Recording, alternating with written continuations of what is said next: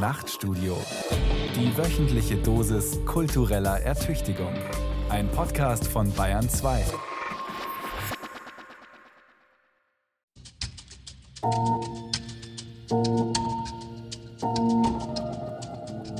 Kein Zweifel möglich. Die Pandemie ist eine globale Jahrhundertkatastrophe. Zweifelsohne hat es eine Pandemie nie gegeben. Ganz gewiss hat SARS-CoV-2 zu Covid-19 Tod, Leid, Ruin, Schmerz, Massensterben und Verzweiflung geführt. Ganz gewiss haben politische, ökonomische und wissenschaftliche Eliten Covid-19 erfunden, um freien Gesellschaften die Freiheit zu nehmen und ihren Plan umzusetzen, vereint Profit zu machen. Es ist bewiesen, der mRNA-Impfstoff verhindert Tote. Es ist nachweisbar, der mRNA-Impfstoff tötet Leben. Definitiv ist der Klimawandel eine Jahrtausendkatastrophe. Definitiv gibt es keinen Klimawandel, sondern nur extreme Wetter.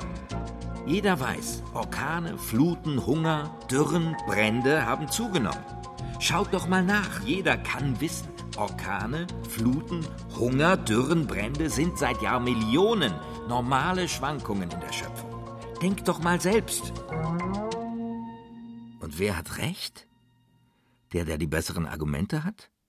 Aber was sind die besseren Argumente? Diejenigen, die auf Fakten basieren? Was ist heute noch Fakt und was schon Fake? Kann überhaupt irgendjemand Recht haben? Und soll jemand Recht haben? Wenn es dieses Recht gäbe, müsste es ja eine von allen gebilligte Übereinkunft darüber geben, was richtig und falsch ist. Gibt es nach Lage der Dinge nicht. Wer käme dem, was richtig ist und Recht hat, am nächsten? Die Wissenschaft, sagen die, die an sie glauben. Die Wissenschaft, sagen jene, die an eine Wissenschaft, aber eine andere, an ein anderes Wissen glauben. Die einen glauben nicht an das Wissen der anderen, diese wiederum nicht an das Wissen der einen. Das ist quasi der Satz des Weisen über die Spaltung liberaler Gesellschaften, deren aufklärerische Grundlage doch immer der Glaube an die guten Gründe war. Im Wort Grund steckt die Bedeutung Fundament, das alles weitere begründet. Und das Fundament hat Risse, gar Spalten. Allerorten ist von Spaltung die Rede. Die Welt sei gespalten, Nationen seien gespalten, Gesellschaften seien gespalten, Gruppen, Familien, Gläubige. Grob gesagt ist die Spaltung eine Frontbildung zweier gegensätzlicher Glaubenssysteme. In Freund und Feind, Gleiche und andere, wir und die, Richtige und Falsche.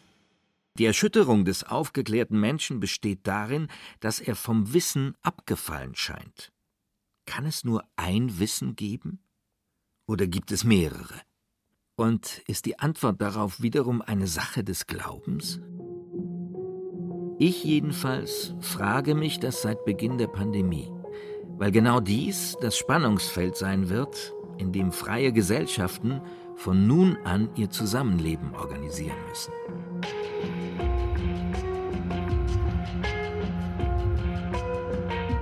Die Macht der Vorläufigkeit. Eine kurze Geschichte über Wissen und Glauben in der Jahrhundertkrise von Christian Schüle.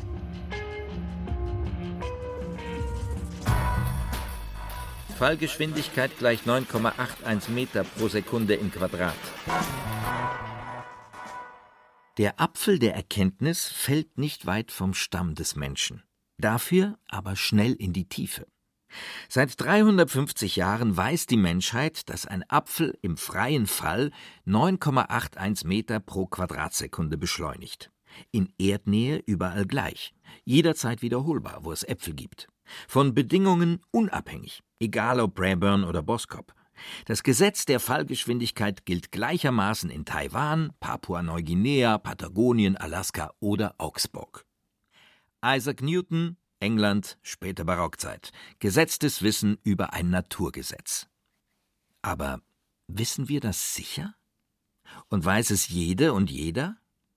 Und müssen wir überhaupt voraussetzen können, dass jede und jeder das Gleiche weiß, um guten Start zu machen? Ob der Apfel nun so oder so beschleunigt, wissen ein paar Physiker. Wir persönlich wissen es nicht, weil wir es weder getestet noch erlebt haben. Was wir wissen, ist das Wissen, dass es so sein soll. Also wissen wir nicht selbst, sondern glauben an das, was andere als Wissen behaupten. Weil Wissenschaftler und Wissenschaftlerinnen sagen, es sei wahr, nehmen wir an, dass es wahr ist. Warum? Weil die, die sich ihr Forscherleben lang mit einer spezifischen Materie beschäftigen, es sehr wahrscheinlich wissen werden. Es ist ihr Spezialgebiet. Sie haben Vorwissen. Sie rechnen und tauschen aus, probieren und experimentieren, messen und vermessen, bestätigen, beweisen und beglaubigen. Und wenn keiner mehr widerspricht, steht fest, und zwar ein für allemal, Fallgeschwindigkeit gleich 9,81 Meter pro Quadratsekunde. Das ist Wissen, an das die Menschheit seither glaubt, ohne dass der allergrößte Teil der Menschen sicher behaupten könnte, es zu wissen. Auf festem, gutem Grund. Warum glauben wir dann genau das zu wissen? Warum glauben wir überhaupt etwas zu wissen? Es ist durchaus verwirrend mit dem Wissen, aber als Wissensarbeiter in einer Wissensgesellschaft, die wir ja sein und in der wir ja leben sollen, muss diese Frage erlaubt sein. Sie muss es schon deswegen, weil eine auf den Aussagen der Wissenschaft beruhende Politik für jeden Einzelnen existenzielle und für Länder industriepolitische Konsequenzen hat. Corona-Bekämpfung und Klimawandel ziehen Verordnung, Verbot, Verzicht und Veränderung nach sich. Mit dem Wissen, dass wir einerseits nicht wissen und andererseits nichts sicher wissen können, hat sich die auf Rationalität basierende Wissensgesellschaft einen denkwürdigen Skeptizismus zugezogen. Zum Glück für den Verstand übrigens, der keineswegs unfehlbar ist. Verstand ist ja mehr als nur Gehirn. Das Gehirn ist eine Maschine, aber in der Maschine waltet Geist. Und Geist ist das Produkt von gelernten Normen und Werten. Normen und Werte aber sind vorläufige Ergebnisse von Erziehung, Bildung und Erfahrung. Können wir ernsthaft annehmen, dass alle Menschen die gleiche und gleichgerichtete Erziehung, Bildung und Erfahrung haben? Ein weites Feld. Und auch wieder nicht. Es ist doch so. Die gesamte Behauptung von Wissen gründet auf dem Vertrauen, das man im guten Glauben an die Glaub und Ehrwürdigkeit in andere investiert. Man tut es in der Hoffnung auf mentale Rendite, die im Gefühl besteht, auf der richtigen Seite zu stehen, also auf der sicheren Seite, auf festem, gutem Grund. Am Anfang war das Wort. Im Anfang war das Wort.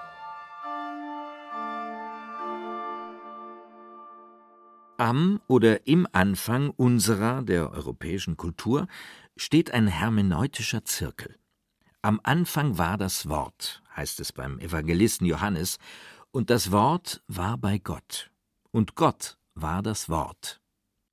Wenn Gott also der Anfang ist und sofort in der Lage war, das Wort Wort zu diktieren, dann zeigt das seine Allmächtigkeit. Nur kann man weder diese Allmächtigkeit noch ihr Gegenteil beweisen. Warum? Weil Gott sich jedes Beweises entzieht. Weshalb? Weil er immer schon vor jedem Beweis steht. Der Sinn des Glaubens besteht ja im Gehorsam gegenüber dem Unbeweisbaren. Es macht den Glauben für viele attraktiv, dass er Wissen nicht belegen muss. Wer glaubt, reklamiert ein anderes Wissen als das beweisbar wissenschaftliche. Es ist ein subjektiv erfahrbares Wissen, das nur dem zugänglich ist, der daran glaubt. Wer an Gott glaubt, der weiß, dass es ihn gibt, selbst wenn niemand weiß, wer genau Gott ist. Lange Zeit hat es einen Streit darüber gegeben, wie der Auftaktsatz des Johannesevangeliums zu heißen habe. Am Anfang war das Wort oder im Anfang war das Wort. Ob am oder im macht einen bedeutenden Unterschied. Man könnte Tage, Monate, gar ein ganzes Leben lang darüber nachsinnen. Entscheidend sind nicht die Wörter am oder im. Entscheidend ist das Wort Wort. Denn das Wort ward Fleisch, wie Luther übersetzte. Und in gewisser Weise wurde also durch Gott der Verstand ins Fleisch gesenkt. Kurzum, dem Gehirn wurde Geist gegeben aber nicht gleich zu Anfang. Am Beginn alles Wissens steht also die Aufforderung zu glauben. Woran? Dass es einen wissenden Gott gibt, über den niemand nichts Genaues weiß. Genaues wissen zu wollen, war sehr lange Zeit genau genommen streng verboten. Jahrhundertelang speiste die Amtskirche ihre Macht aus Unwissen und Unmündigkeit der Gläubigen. Mit dem gottgegebenen Verstand wäre ein Ketzer vielleicht auf die Idee gekommen, dass jungfräuliche Geburt, Trinität und Wiederauferstehung aus empirischen oder logischen Gründen höchst unwahrscheinlich sind, zumal die Erfahrung lehrt, dass all dies nur ein einziges Mal in der Weltgeschichte vorkam. Wer es darauf anlegt, exkommuniziert zu werden, könnte sich zu sagen erlauben, die Schöpfungsgeschichte ist ein Hoax, also eleganter Unsinn. Eine verführerische Täuschung, eine Behauptung, deren Inhalt keiner nachprüft. Womit wir beim großen Hoax des 20. Jahrhunderts wären. Einer grenzüberschreitenden Posse postmoderner Ketzerei. Transgressing the Boundaries Im Frühjahr 1996 veröffentlichte der Physiker Alan Sokal von der New York University in der Wissenschaftszeitschrift Social Text einen Artikel mit dem Titel Transgressing the Boundaries Towards a Transformative Hermeneutics of Quantum Gravity. Zu Deutsch Die Grenzen überschreiten auf dem Weg zu einer transformativen Hermeneutik der Quantengravitation. Alles sah nach einer blitzsauberen wissenschaftlichen Publikation aus. Am Anfang die biografischen Angaben, der Autor sei Professor für Physik an der New York University, er habe ebenso in Europa und Lateinamerika gelehrt und so weiter. Dann einführend vorangestellte Zitate zweier Experten, die für sich genommen so richtig wie falsch waren und die Leser auf keine weitere sachdienliche Fährte führten. In seinem Aufsatz wandte Sokol den damals in Mode gekommenen postmodernen Jargon an. Er schrieb in einem eklektischen, mit scheinbar verständlichen Fachtermini operierenden Erzählstil über Quantengravitation, so dass die Leser zu verstehen glaubten, was sie lasen. Und genau darum ging es Sokol. Man glaubte zu verstehen, dass hier Wissenschaft betrieben und Wissen verbreitet wurde. Aber das war nicht der Fall. Es konnte gar nicht der Fall sein. Warum nicht? Weil der Text kompletter Nonsens war. Transgressing the Boundaries war eine Ansammlung von gelehrt klingenden Begriffen und Sätzen, die weder kohärent waren noch den Standards der physikalischen Wissenschaft entsprachen. Der Physiker Sokal hielt einer wissenschaftsgläubigen, aber zunehmend unwissenden Community vor, weder zu verstehen, was sie druckt, noch das, was als scheinbar neu deklariert wird, durch Experten überprüfen zu lassen. Durch das seit langem bewährte Peer-Review-Verfahren etwa, wie es eigentlich wissenschaftlicher Standard gewesen wäre. Kurzum, Transgressing the Boundaries war schwadronierter, aber Mitte der 1990er Jahre zeitgeistig klingender Nichtsinn, der durch sich selbst den Unsinn entlarven wollte, den Sokals Meinung nach die damals gefeierten Autoren der Postmoderne mit ihren Texten verzapften.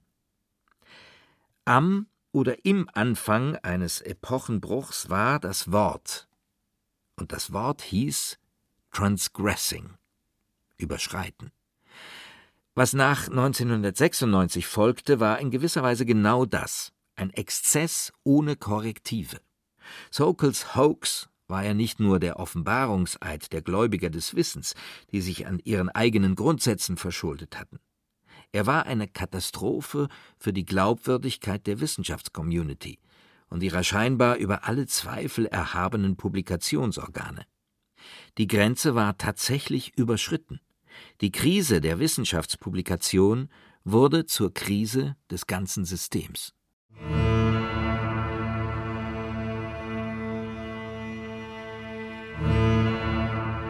Wem soll der Bürger, Wem glauben? Soll der Bürger glauben?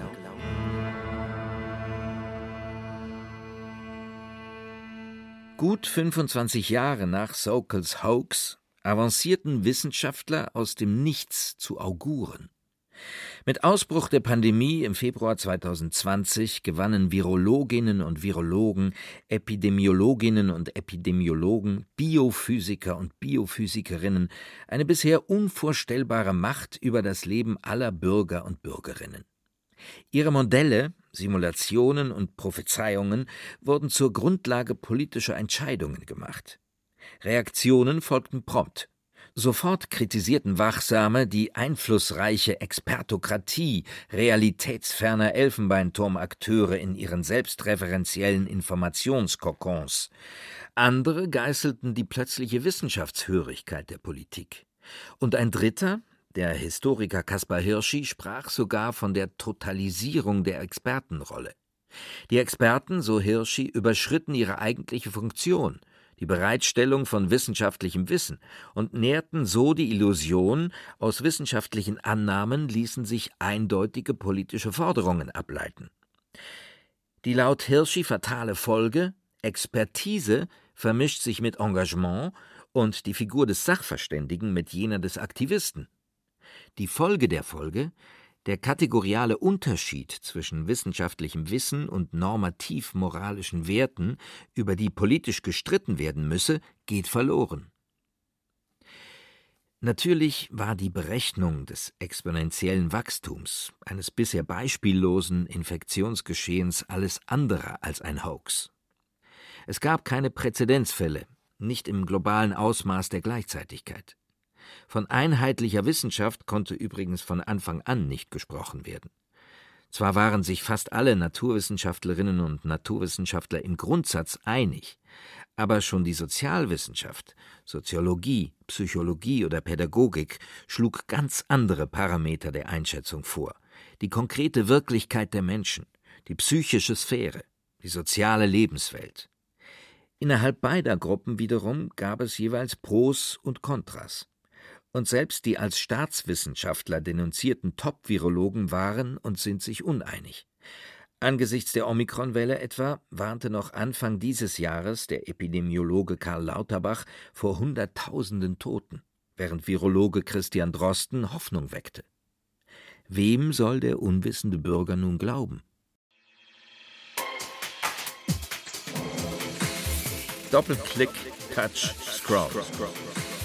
Just Google it. Just Google it ist das Mantra derer, die auf der Suche nach anderen Fakten, nach anderen Wahrheiten und anderem Wissen die vermeintlichen Lügen der Expertenwissenschaft zurückweisen wollen. Google it heißt sinngemäß, such selbst nach alternativem Wissen im gigantischen Netz. YouTube beispielsweise ist ein unerschöpfliches Reservoir an frei flottierenden Bildern, Sätzen und Worten. Während des pandemischen Ausnahmezustands gingen zahlreiche neue Kanäle auf Sendung. YouTube wurde zur globalen Börse des herumschwirrenden Wissens, bis wer auch immer eingriff, um Videos zu sperren, die Unwahrheiten enthielten. Just Google it? Ernsthaft? Was Google ausspuckt, sind Hinweise auf Links und Plattformen mit Inhalten, über deren Glaubwürdigkeit fast niemand etwas weiß. Es sind dokumentierte Präferenzen eines Algorithmus, der auf die persönliche Suchgeschichte des jeweiligen Nutzers zugeschnitten ist. Ein System, dessen Programm niemand kennt, von dessen Programmierern und ihren Überzeugungen niemand etwas weiß. Google macht sich auf höchst lukrative Weise zunutze, was es selbst geschaffen hat, die dramatische Verkürzung der Aufmerksamkeitsspanne.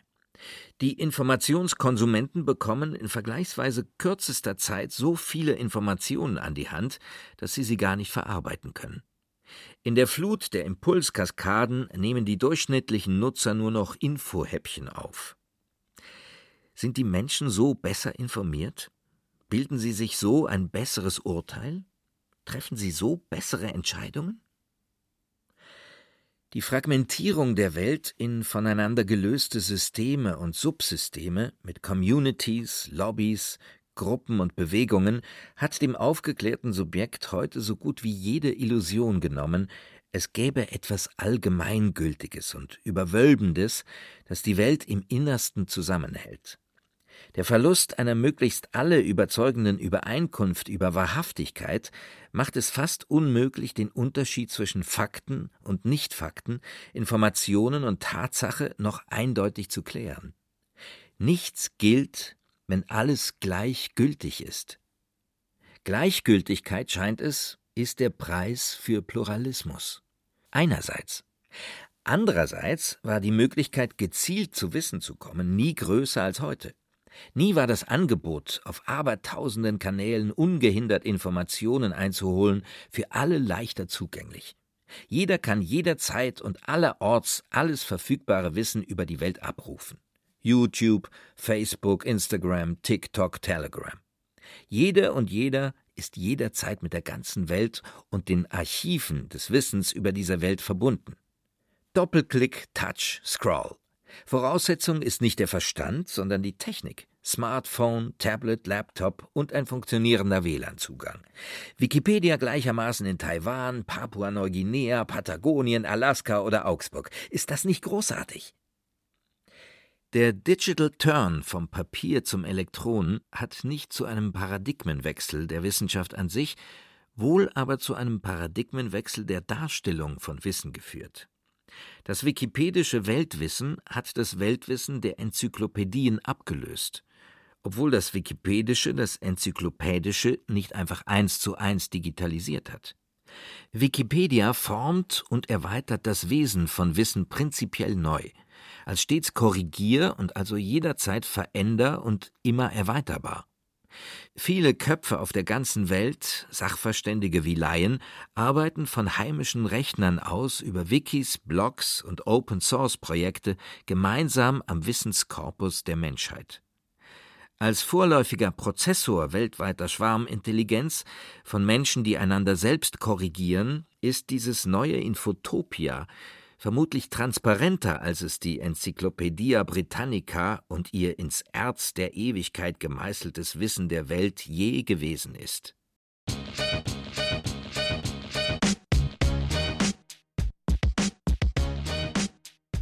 Auf einmal soll das falsch sein? Zur Erinnerung, die neu gewonnene Autorität seit Pandemiebeginn wurde für die Wissenschaft ja sogleich zum Problem. Sie führte nicht nur zu höherer Reputation und vielleicht zu erhöhten Budgets für weitere Forschung. Das Problem bestand im Selbstverständnis der Wissenschaft, das den Erwartungen einer sofortigen Erlösung vom Bösen nicht entsprach, weil sie ihm gar nicht entsprechen konnte. Die Wissenschaft selbst ist ja in ihrem Streben nach Objektivität alles andere als eine Garantin für objektives Wissen. Permanent stellt sie alles wieder in Frage. Sie macht alles zum Fall einer neuen Aushandlung. Nie gibt es Ruhe, nie komplette Sicherheit. Womöglich sind Menschen und Gruppen deswegen wissenschaftsfeindlich, weil die Wissenschaft alles Überzeitliche, also Essenz oder Substanz oder Identität, so grundsätzlich wie unablässig in Frage stellt. Spricht es nicht für sich, dass vor allem extrem rechte wie extrem linke Gruppen in der Wissenschaft eine Feindin entdeckt haben? Und ist die eigentliche Feindin nicht vielmehr die Unsicherheit der Vorläufigkeit? Die, die auf einmal quer zu denken begannen, lieferten keinen Hoax wie Alan Sokol. Sie wollen nicht das alte Fachwissen gegen seinen Missbrauch durch falsche Freunde retten. Sie wollen eine andere Grenze überschreiten. Sie wollen neues Wissen gegen das Offizielle etablieren. Sie halten wissenschaftliche Erkenntnisse für falsch, weil sie jene, die diese Erkenntnisse aufstellen, für Handlanger und Lobbyisten des Großkapitals halten. Diese Wissenschaft sei Staatswissenschaft, interessengeleitet und politisch motiviert. Sie irre und lüge und frisiere Studien und so weiter. Das Quere der Querdenkenden, das Widerständige der Widerständigen, die Mahnungen der Mahnwachensteherinnen, und die Fackellichter der Fackelmarschierer sind Ausdruck einer prinzipiellen Skepsis gegenüber einem vorherrschenden Wissen, das sie nicht als Wissen, sondern als Instrument der Herrschaftsausübung ansehen. Und nun? Ist das jetzt falsch? Was daran ist falsch? Würde ich mich für einen Moment ohne Wertung in das Glaubenssystem des Widerstands versetzen, müsste ich fragen, ob die Querdenker oder Skeptikerinnen oder Spaziergänger nicht eigentlich im Auftrag der Aufklärung handeln. Hießen die Prinzipien der Aufklärung bei genauem Hinsehen denn nicht, sei autoritätskritisch, benutze deinen Verstand, sei mündig. Und auf einmal soll das falsch sein?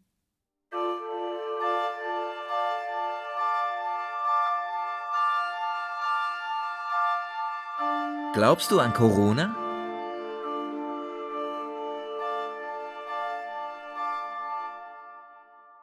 Noch nicht lange her, da las ich irgendwo den Post einer erklärten Pandemiemaßnahmen Impfungs, ja Impfpflichtgegnerin, die sich auf einen gewissen Thomas Mayer aus Kempten bezog, der sich selbst als Meditationslehrer und Bürgerrechtler bezeichnet.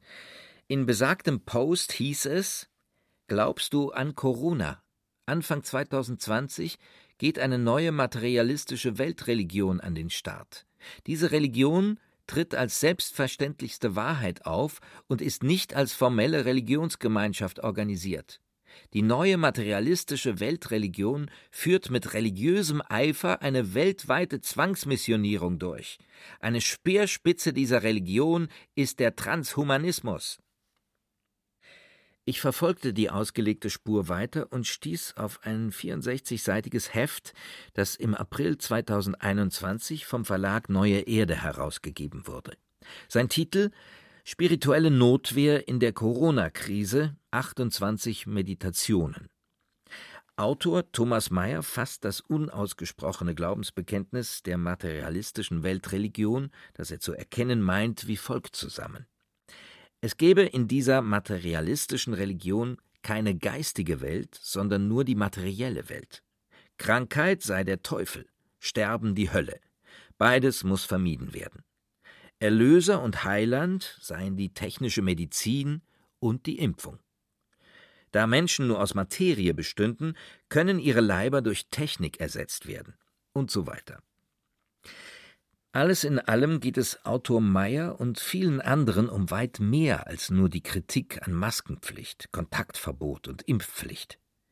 Die, die aufbegehren, sehen die materialistische Wissenschaft als religiöses System zur Überwindung des Menschen, als Überschreitung, transgressing the human sozusagen, ins transhumane Zeitalter. Die Kritik oder Sorge oder Angst, die sich hier offenbart, ist deswegen von Interesse, weil sie die Bringschuld moralischer Legitimation auf die Wissenschaft verlegt. Die Wissenschaft soll sich für das von ihr oktroyierte materialistische Weltbild rechtfertigen.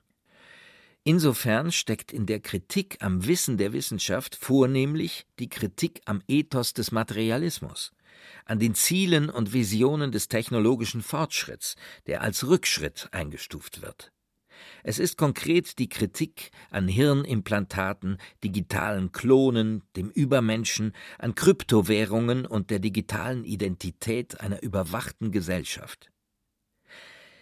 Man kann dieses Gedankengebäude ein Glaubenssystem nennen, das die gleichen Probleme wie alle anderen Glaubenssysteme aufweist. Sie sind so gut wie immer selbstreferenziell. Sie suchen und finden überall Zeichen, die ihren Glauben bestätigen. Auf diese Weise entsteht ein argumentativer Zirkel, der sich irgendwann nach außen verschließt, weil er nur seine eigenen Voraussetzungen beweisen will. So kann es kommen, dass die Gläubigen davon überzeugt sind zu wissen, dass die Virologie mit der Pseudopandemie den Aufbau des Biosicherheitsstaates fortgesetzt habe. Querdenker, notierten die Soziologen Caroline Amlinger und Oliver Nachtwey kürzlich, stellen die Realität der Realität in Frage. Querdenkende leben zwar in derselben Welt, akzeptieren aber nicht die gleiche Realität. Das Querdenken will all die bisherige Ordnung der Realität als Illusion entlarven. Wer querdenkt, glaubt an ein höheres Wissen. Das Wissen selbst muss dafür weder richtig noch falsch sein.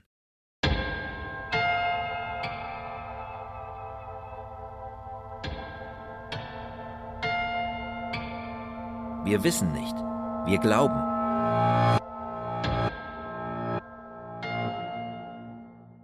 Zur Wahrheit des Wissens gehört auch seine Herkunft aus der Verdunkelung.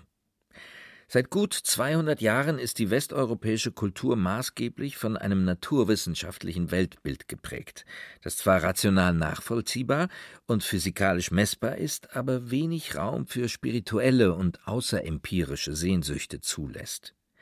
Es bildet die Wirklichkeit längst nicht so umfassend ab, wie Rationalisten das gerne hätten, sondern liefert Ausschnitte. Oft entstammt es Modellen und Simulationen. Ein wissenschaftliches Modell ist ja nichts weiter als eine Simplifizierung der Realität. Durch die Reduktion von Komplexität tritt zugleich eine Banalisierung ein. Neben der Prägung durch ein naturwissenschaftliches Weltbild ist die Kultur Europas aber auch durchtränkt von christlicher Philosophie. Und was ist christliche Philosophie anderes als der wissenschaftliche Glaube an das Ende der Welt? und die Heraufkunft eines güldenen Jerusalems auf Erden. Im Namen aufklärerischer Ehrlichkeit darf man sich ernsthaft die Frage stellen, warum es der Wissenschaft bei all ihrer Arbeit an der Austreibung von Mythen und Legenden nicht gelungen ist, den Menschen die Angst vor dem Ende der Welt zu nehmen. Im Gegenteil, man hat sich zu fragen, ob nicht gerade wegen des fast zwanghaften Gehorsams gegenüber wissenschaftlicher Rationalität der Glaube an die Endzeit heute zu einer verblüffenden Blüte aufgeht. Ironischerweise ist die Apokalypse der Schöpfungsmythos der modernen Wissenschaft.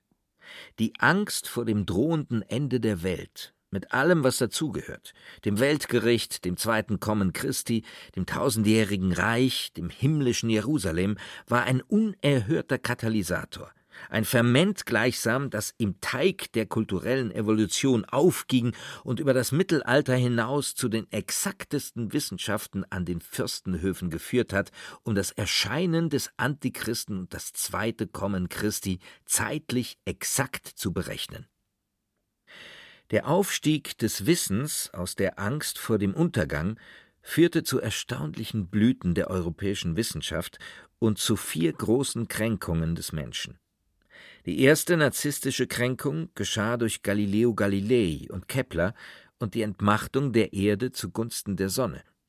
Charles Darwin, zweite Kränkung, entmachtete den Menschen als Krone der Schöpfung, indem er Zufall und Anpassung zum Steuerungsinstrument des Lebens erklärte. Sigmund Freud drittens entmachtete den Verstand, indem das Über-Ich und das Es dem Menschen zeigten, dass er nicht Herr im eigenen Hause ist. Und jetzt, viertens vielleicht, kommt ein archaisches, anarchisches, kleines, unsichtbares, wild wütendes Virus über den Menschen, und er kann sich dagegen nicht einmal richtig wehren? Am Ende aller Tage steht der unbehauste und gekränkte Mensch also vor dem Scherbenhaufen seines Wissens und weiß nicht mehr, was er weiß. Je größer das scheinbare Wissen ist, desto stärker wird sein vermeintlicher Gegensatz zur Voraussetzung, der Glaube. Oder anders gesagt, je mehr wir zu wissen glauben, desto weniger glauben wir an das Wissen.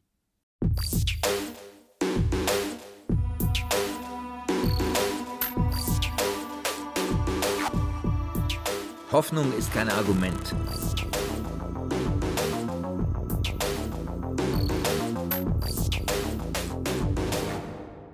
Infolge der Pandemie steht der spätmoderne Wissensarbeiter vor der durchaus heiklen Frage, ob die Übersterblichkeit, das finale Argument für alle Einschränkungen, vielleicht gar keine Übersterblichkeit ist.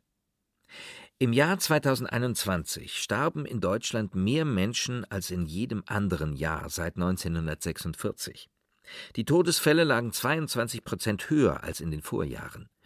In den vergangenen zwei Jahren wurden in Deutschland, Stand Mitte März 2022, über 123.000 Todesfälle im Zusammenhang mit SARS-CoV-2 verzeichnet. Das sind Zahlen des Statistischen Bundesamts und des Robert Koch Instituts. Damit ist aber noch nichts über die Ursache gesagt. Und hier fangen die Probleme an. Können wir tatsächlich davon ausgehen, dass all diese Toten auch tatsächlich ursächlich an SARS-CoV-2 gestorben sind? Oder nur im Zusammenhang mit ihm? Und macht es einen Unterschied, ob sie an oder im Zusammenhang mit dem Virus starben? Ja, definitiv macht das einen Unterschied, wenngleich es völlig egal ist, woran ein Mensch stirbt, weil der Tod immer ein Skandal ist.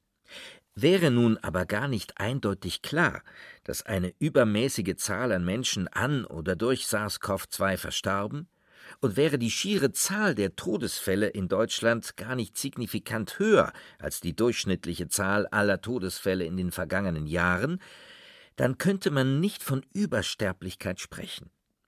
Und könnte man nicht mehr von Übersterblichkeit sprechen, fiele das letzte und absolute Argument für die Notwendigkeit von Maßnahmen, Lockdowns, Ausgangssperren, Kontaktbeschränkungen weg. Im Moment, da das Robert Koch Institut seine Zahlen veröffentlicht, versuchen auch Universitätsprofessoren in ganz Europa mittels Kurvendiagrammen, offiziellen Statistiken und ausgewerteten Daten nachzuweisen, dass es sehr wohl eine Übersterblichkeit gibt. Und nun kommt es.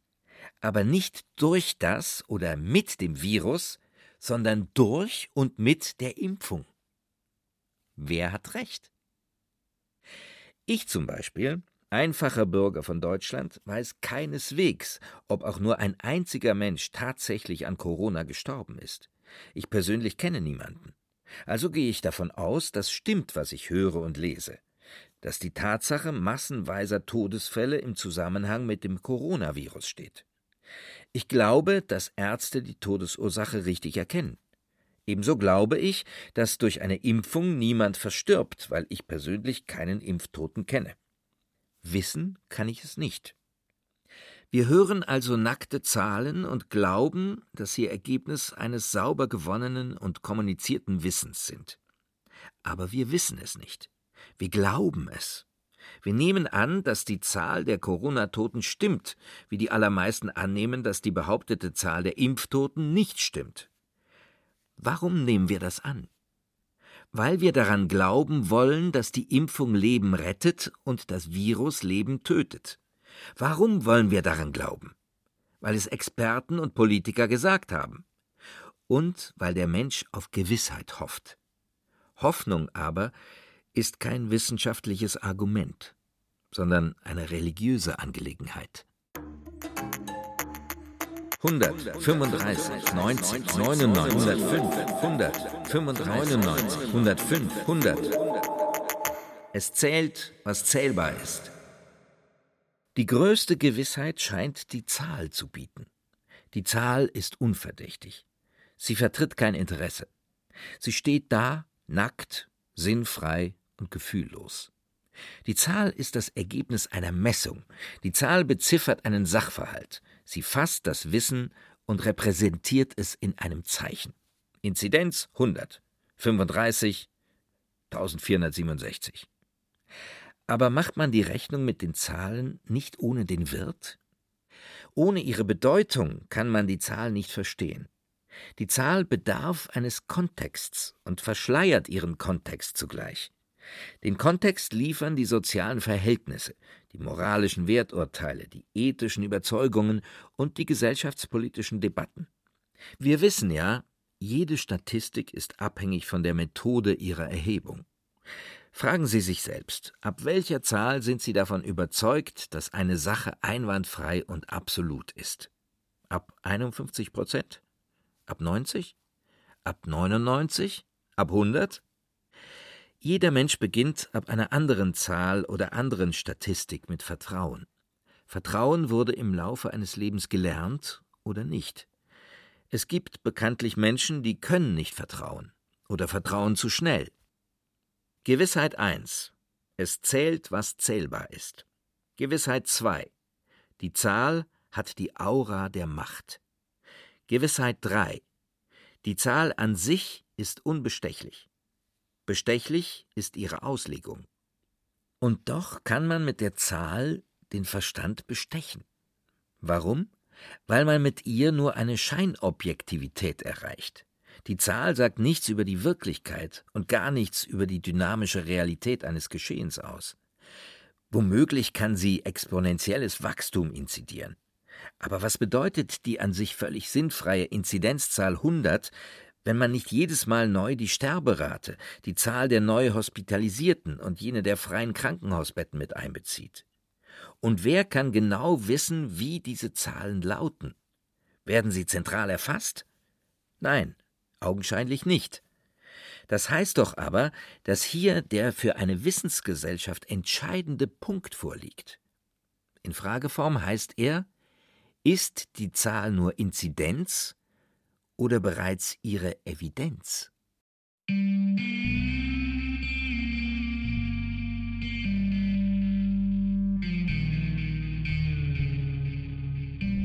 Gibt es einen letzten Grund?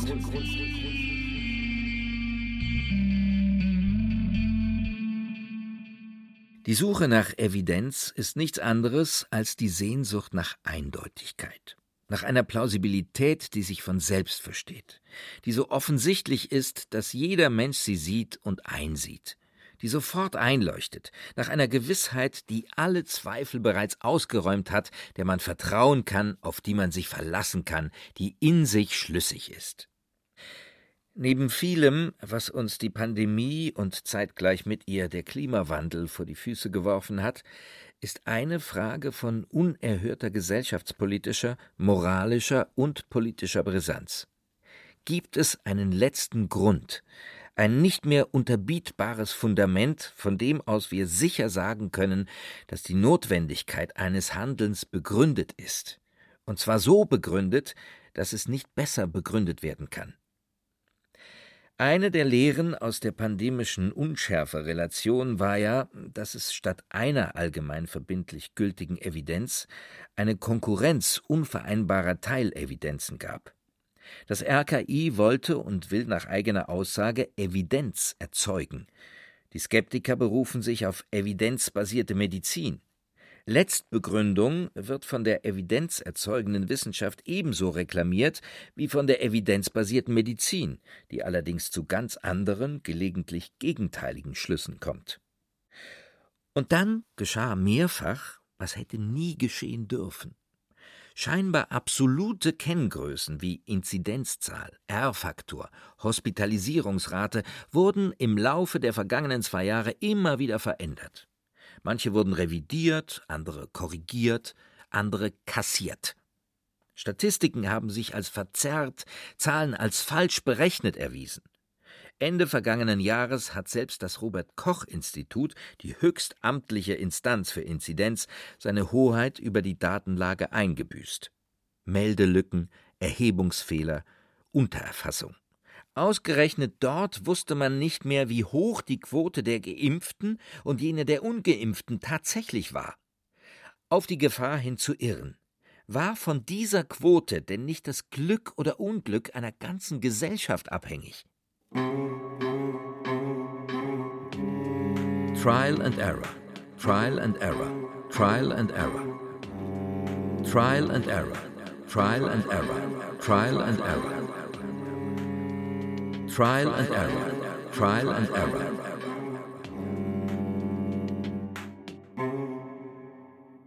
Errare humanum est. Seneca. Cicero. Irren ist menschlich, antike Weisheit, immer wahres Wissen. Natürlich gab und gibt es Irrtümer. Es gibt und gab Irrungen und Wirrungen wie immer im Leben, sonst wäre es keins. Und wäre das nicht schon schwierig genug, wird es noch schwieriger. Werden Statistiken, Zahlen und die Ergebnisse klinischer Studien möglicherweise überinterpretiert und Aussagen falsch eingeordnet, von Wissenschaftlern überspitzt, von Medien aus dem Kontext gerissen, von Politikern instrumentalisiert. Wissenschaft sucht nach Erkenntnissen, Journalismus nach Widersprüchen, Politik nach Lösungen. Wissenschaft braucht Sorgfalt, Journalismus Aufmerksamkeit, Politik Begründungen.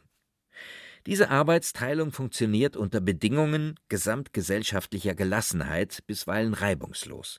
Im Ausnahmezustand einer todbringenden Pandemie aber wird es schwierig. Dahinter lauert freilich die viel größere und grundsätzlichere Frage einer Wissensgesellschaft, können wir grundsätzlich davon ausgehen, dass wir alle die gleiche Sprache sprechen, um uns über dasselbe verständigen zu können? Erkennen wir die gleichen Quellen an? Teilen wir das gleiche Konzept von Wirklichkeit?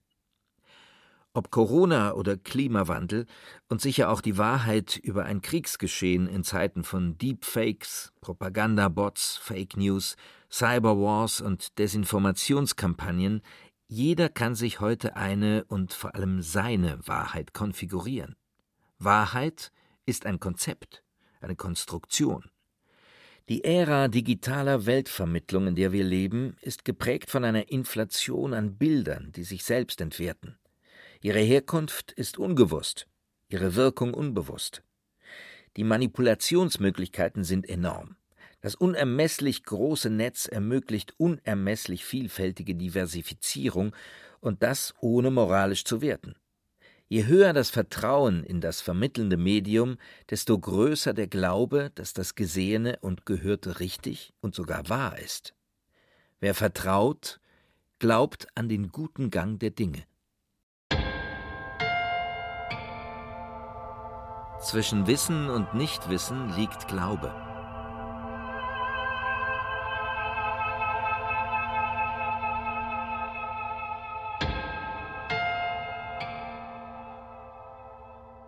Manchmal führt der gute Gang der Dinge in die Düsternis.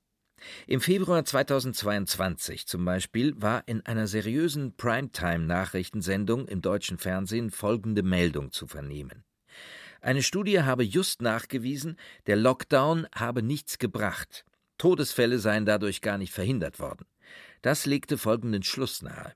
Lockdown und Ausgangssperren waren sinnlos, zwecklos, das falsche Mittel. Sogleich fühlten sich Lockdown-Kritiker bestätigt. Die Befürworter waren immerhin verblüfft. Diese Nachrichtenmeldung zeigt idealtypisch eines der zentralen Probleme einer Schlagwort- und Shitstorm-Ära, in der nicht mehr hinterfragt, sondern nur noch gesendet wird. Was ist das Problem? Erstens, niemand sagte oder fragte, wer hinter der zitierten Studie steht. Zweitens, niemand fragte oder sagte, welche Interessen die Studie verfolgt. Drittens, niemand sagte oder fragte, wie das Design der Studie gebaut war. Die Nachrichtenkonsumenten denken, wird schon alles richtig sein. Wir wissen es aber nicht. Wir vertrauen auf Richtigkeit und Redlichkeit. Wir glauben es, weil wir wissen wollen, aber keine Zeit und Muße haben zu prüfen, was uns als Häppchen gereicht wird. Bei genauerem Blick ist die Sachlage weit vertrackter. Der US-amerikanische Wissenschaftler Steve Hanke hatte im Februar als Ergebnis seiner Studie behauptet, die Lockdowns hätten die Covid-19-Todeszahlen im Schnitt nur um 0,2 Prozent verringert. Nach eigenen Angaben hatte Henke 18.590 Studien identifiziert, erstaunlicherweise aber nur ganze sieben ausgewählt und ausgewertet. Nach wissenschaftlichen Prinzipien gemessen war Henkis Metastudie also entweder keine oder eine sehr tendenziöse, jedenfalls mehr von moralischer Wertung als von empirischer Bewertung getrieben. Kritiker sprachen von Pfusch. Die Nachrichten brachten dieses Urteil nicht. Was Kritiker Irrtum nennen, wäre aus Sicht der Wissenschaft Erkenntnisfortschritt. Im besten Fall macht Wissen seine Widersprüche produktiv. Im Schlechten reklamiert es keine zu haben. Was man wissen kann, hängt ja immer von den sozialen Normen des eigenen Umfelds, wie auch den Diskursen ab, die weit vor jeder Überzeugung liegen. Wissenschaftliches Wissen steht auf der einen, gesellschaftliches Nichtwissen auf der anderen Seite. Zwischen Wissen und Nichtwissen liegt Glaube. Wissen mag mit einem Klick abrufbar sein. Glaube hingegen wächst durch Vertrauen, Dafür ist er meist unwiderlegbar. Wissen muss man neu erarbeiten. Glaube ist einfach da, immer verfügbar und stets zu Diensten einer Erlösung.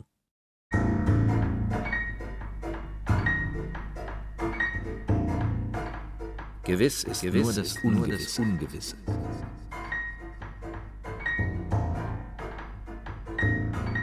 Wissen hat die unangenehme Eigenschaft, nicht festzustehen. Wissen ist immer im Prozess. Wissen ist Prozess. Wissen wird immer wieder aufs Neue konfiguriert. Wissen muss unermüdlich erarbeitet werden. Wissen ist nie fertig.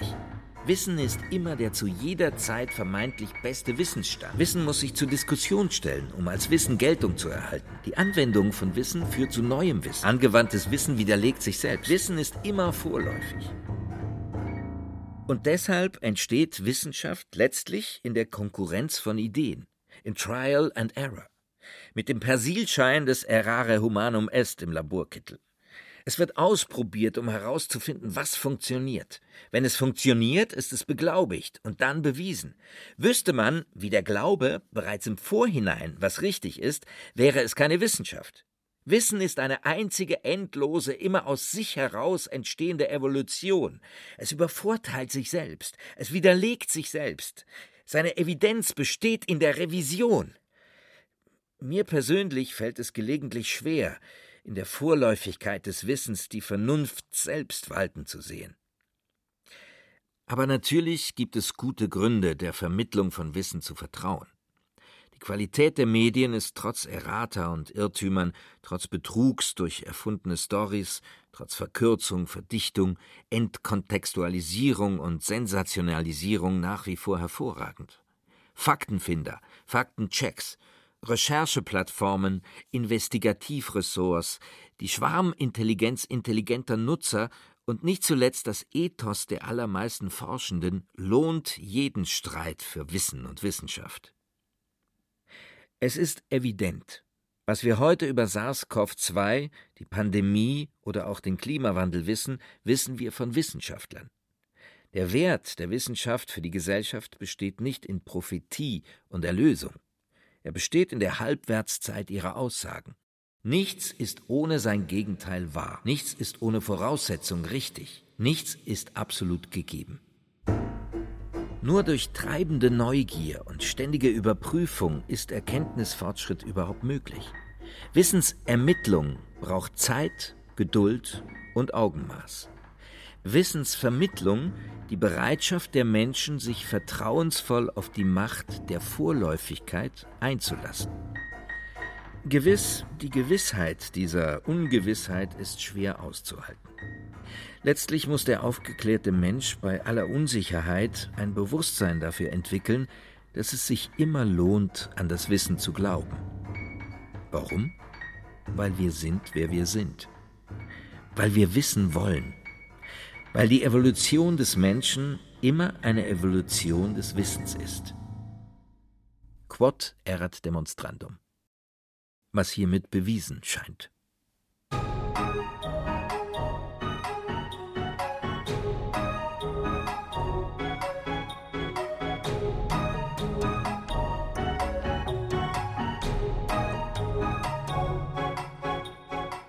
Die Macht der Vorläufigkeit. Eine kurze Geschichte über Wissen und Glauben in der Jahrhundertkrise von Christian Schüle. Es sprach Stefan Merki. Technik Christiane Gerhäuser-Kamp. Regie und Redaktion Stefanie Metzger. Eine Produktion des Bayerischen Rundfunks 2022.